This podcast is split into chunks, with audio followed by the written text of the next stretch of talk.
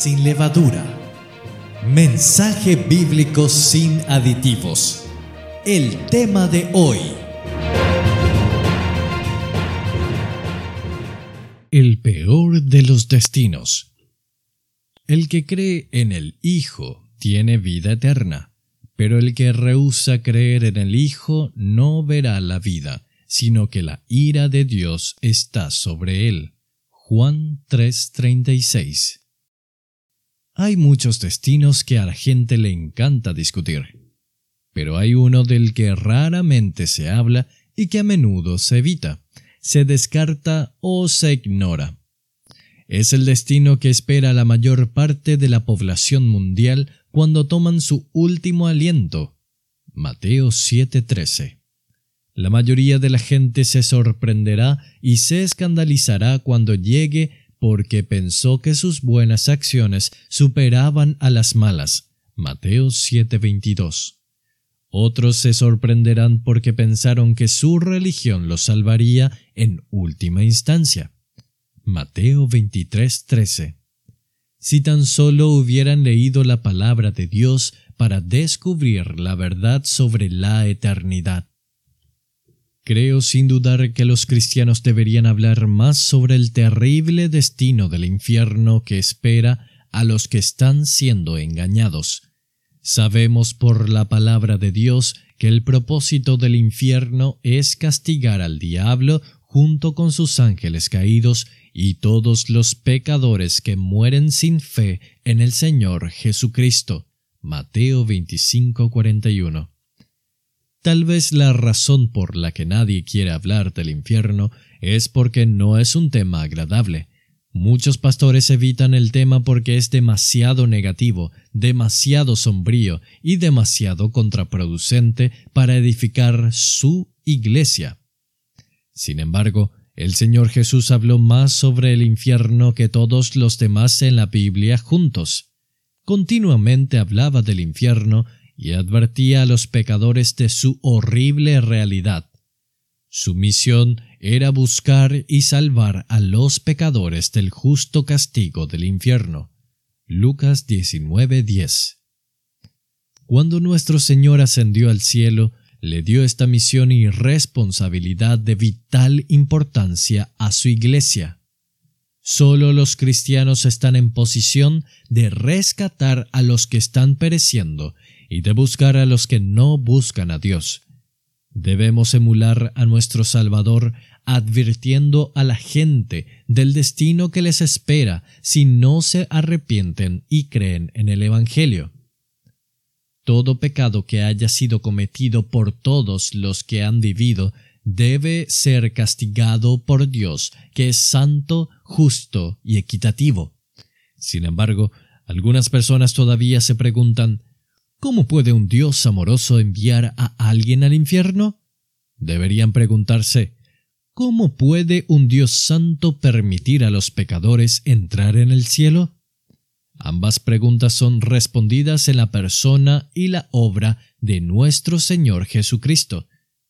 Nuestro Dios amoroso proveyó una forma de escapar del castigo del infierno, enviando a su único Hijo a pagar la pena Juan 3:16, Romanos 5:8. Jesús satisfizo la justicia divina para todos los que confían en Él como su sustituto para expiar su pecado. Romanos 3, 21 al 28. Su perfecta, todo suficiente obra redentora no solo salva a los creyentes del castigo del infierno, sino que su justicia es su único pasaporte al cielo. Dios hizo a Jesús que no conoció pecado para ser pecado por nosotros, a fin de que fuésemos hechos justicia de Dios en él. Segunda Corintios 5:21. El Salvador imputa a los creyentes el don de su perfecta justicia y cancela su deuda de pecado eterno. Los que mueren en sus pecados van a un lugar de tormentos donde conscientemente experimentan dolor y sed de un fuego ardiente. El horror y la desesperanza son tan grandes que quieren advertir a sus seres queridos en la tierra. El eterno estado de castigo por sus pecados es irreversible. No hay una segunda oportunidad y no hay escapatoria. Lucas 16, 19 al 31. El infierno es el lugar de la vergüenza y el castigo donde la deuda eterna por el pecado nunca puede ser pagada o cancelada. Daniel 12:2 es el lugar de la desesperanza y la desesperación, la terrible tortura, la terrible agonía y el remordimiento desgarrador, donde hay llanto, lamento y crujir de dientes para siempre. Mateo 13:42, Segunda a Tesalonicenses 1, 8 9 y Apocalipsis 14, 10. La esperanza nunca entra ahí. La luz nunca brilla en ese lugar. Solo el dolor, la penumbra, la agonía inquieta y el tormento es indescriptible. Lea Mateo 8, 12, Hebreos 10, 26 al 31, segunda de Pedro 2, 17. Después del juicio del gran trono blanco, el infierno será lanzado al lago eterno de fuego. Lea Apocalipsis 20, 14, 15 y 21.8. La salvación se encuentra solo en Jesucristo. Hechos 4:12. Él es el único camino al Padre y el único mediador entre Dios y el hombre. Juan 14:6 y primera a Timoteo 2:5. Y alcanzamos esa salvación por fe. Efesios 2, 8 y 9 y Romanos 10, 9 y 10. La gente necesita saber que todos nacemos espiritualmente muertos, esclavos del pecado y condenados al infierno por el pecado de Adán. Romanos 5, 2 al 19. Algunos argumentarán que no es justo que los descendientes de Adán sean condenados por su único acto de desobediencia. Sin embargo, la maldición del pecado puede ser revertida a través de Jesucristo.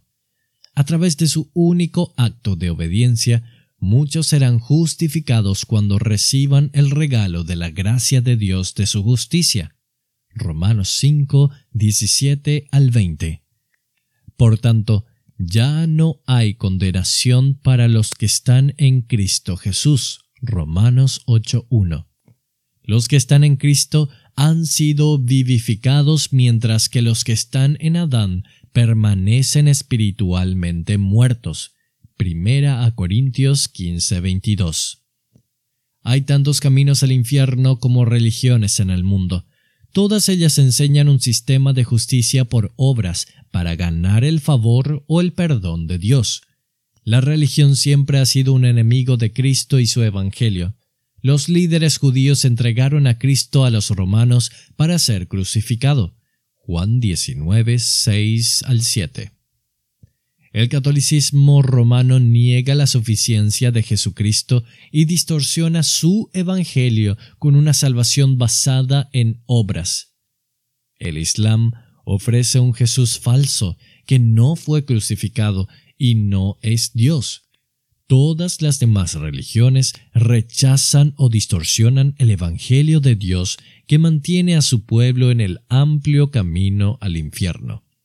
Esto no debería sorprendernos, porque Satanás sabe que el Evangelio es el poder de Dios para la salvación de todos los que creen.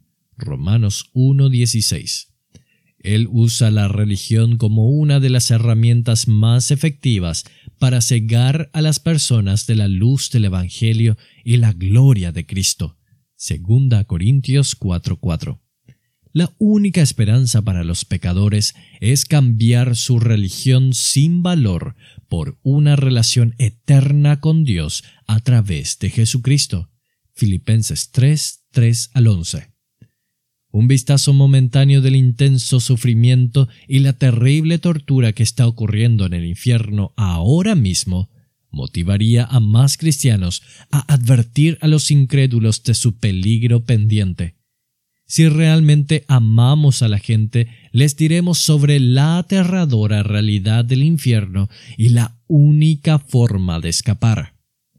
Aquellos que eligen evitar hablar del infierno están ayudando e incitando al diablo que quiere mantenerlo en secreto.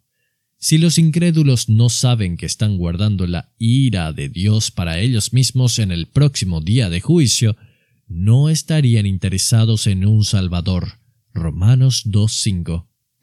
Debemos aprovechar todas las oportunidades para contarle a la gente la gracia y la misericordia de Dios que ofrece a través del Salvador.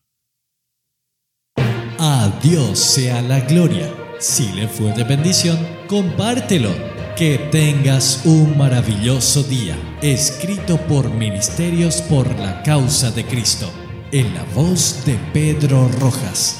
Agradecemos sus donativos y oraciones por este ministerio.